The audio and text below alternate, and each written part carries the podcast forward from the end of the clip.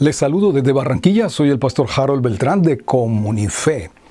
En el capítulo 22 del libro de Josué hacemos la reflexión de hoy y es muy importante que recordemos el contexto.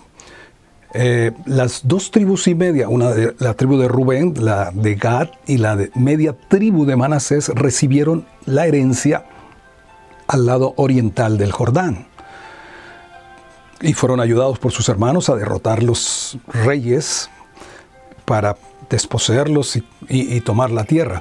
Pero la responsabilidad, el compromiso era que estas dos tribus y media debían seguir con las demás tribus para ayudarles también a ellos a vencer, a desposeer a los reyes y conquistar la tierra.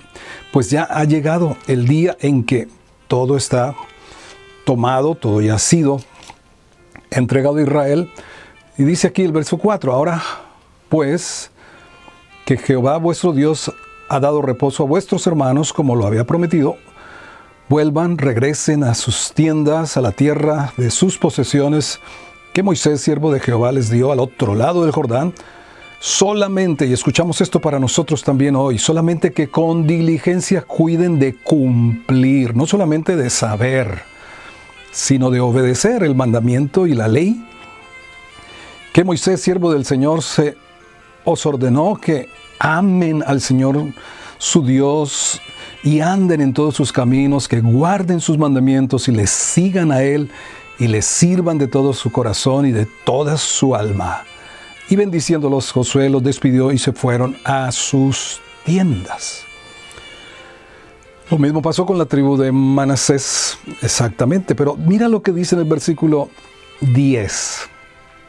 Llegando ya a los límites del Jordán, que está en la tierra de Canaán, los hijos de Rubén, los hijos de Gad y la media tribu de Manasés edificaron allí un altar junto al Jordán, un altar de grande apariencia.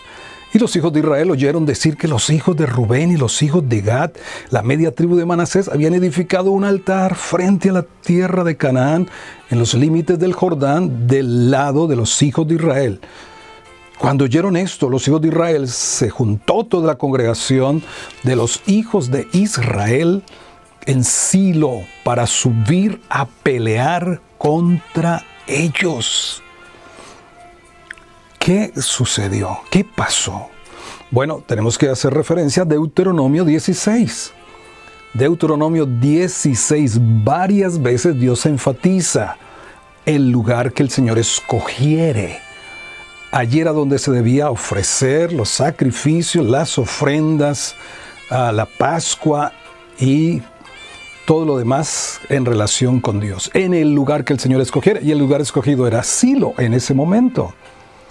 Usted puede leer eso en Deuteronomio 16, verso 2, verso 5 y 6, verso 11, verso 15, 16. Deuteronomio 16 está el énfasis del lugar que Dios escogiere para evitar adoraciones paganas. Así que entonces esta fue la reacción que tuvo Israel contra las dos tribus de Israel. Pero entonces envían una comisión, el, sacerdote Fines, y el hijo del sacerdote Eleazar y, y otros diez príncipes, y van y hablan con ellos. Y obviamente les dicen de todo un poquito. Pero ellos cómo responden? Dice versículo 24, lo hicimos más bien por temor. Le estaban acusando que fuera de una rebelión de, de una vez de entrada contra Dios, pero ellos dicen, lo hicimos más bien por temor que mañana vuestros hijos digan a nuestros hijos, ¿qué tenéis ustedes con Jehová, Dios de Israel?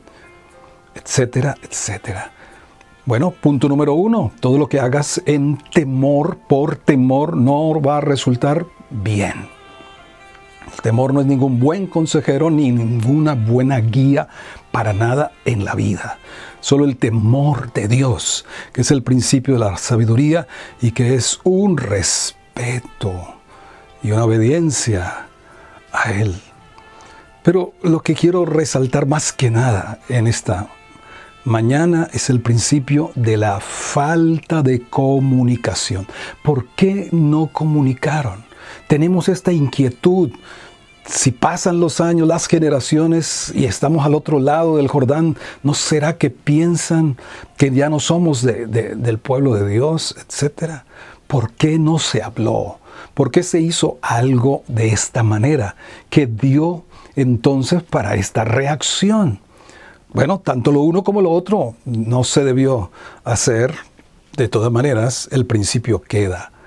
La falta o la falla en la comunicación es una de las causas de mayor conflicto y a diario en todos los escenarios, en todas las relaciones interpersonales. Una cosa es lo que alguien dice, otra cosa es lo que la otra persona entiende, una cosa es con la, con la intención, con el tono.